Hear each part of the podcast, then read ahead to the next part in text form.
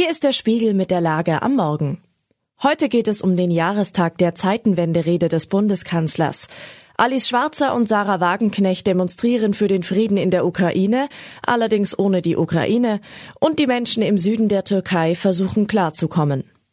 Spiegelredakteurin Özlem Topschuh hat diese Lage geschrieben.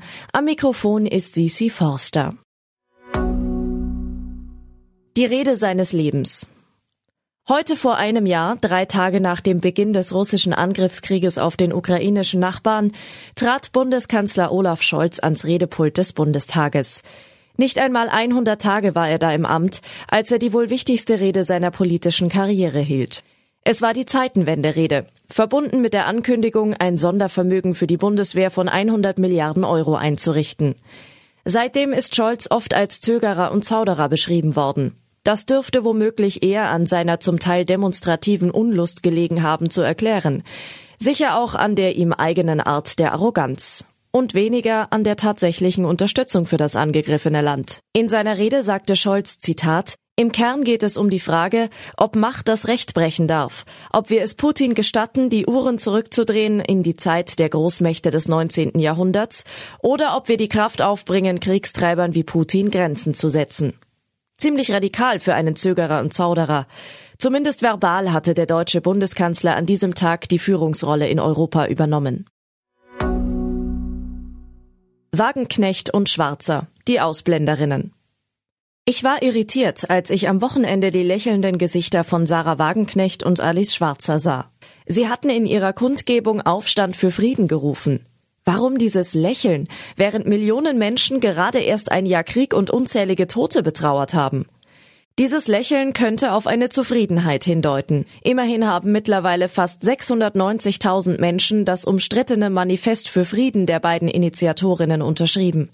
Darin fordern sie unter anderem Verhandlungen und ein, Zitat, Ende der Eskalation der Waffenlieferungen. Das blendet die Ukraine aus. Und bei zwei erfahrenen Politikprofis darf man Absicht unterstellen. Gesinnung schlägt Realität. Klar, der Aggressor wird ebenso pflichtschuldig benannt wie das Opfer. Doch womit sich das Opfer wehren soll, wenn es keine Waffen hat, bleibt Wagenknechts und Schwarzers Geheimnis. In dem Geist des Manifests lief offensichtlich auch die Kundgebung in Berlin. Auch hier wurde die Ukraine links liegen gelassen. Eine Fahne vermisste man so gut wie vollständig. Die blau-gelbe der von Russland angegriffenen Ukraine. Die Erschütterung nach der Erschütterung. Heute vor 22 Tagen wurden der Süden der Türkei und der Norden Syriens von zwei großen Erdbeben erschüttert.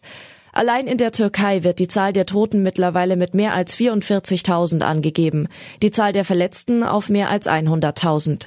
Hunderttausende haben ihre Häuser verloren. Wer mit dem Leben davongekommen ist, schläft nun im Zelt. Es sollen Containerstädte entstehen, in denen die Menschen bis zum Wiederaufbau ihrer Häuser leben sollen. Doch noch scheint unklar, wie schnell das gehen wird. Staatspräsident Recep Tayyip Erdogan hat angekündigt, dass die Regierung innerhalb eines Jahres anfangen möchte, fertige Häuser an die Bürger zu übergeben. Diese sollen, Zitat, schöner und haltbarer werden. In wenigen Monaten stehen wichtige Präsidentschafts- und Parlamentswahlen in dem Land an. Viele Überlebende fühlen sich nach wie vor allein. Noch immer hat die Hilfe nicht alle gleich gut erreicht. Jetzt geht es darum, Tonnen um Tonnen von Schutt abzutragen. Und damit all das, was vom Leben von Hunderttausenden Menschen übrig blieb. Möbel, Geschirr, Fernseher, Schränke, Bücher, Fotos. Vielen bleiben nur die Erinnerungen an ihr früheres Leben.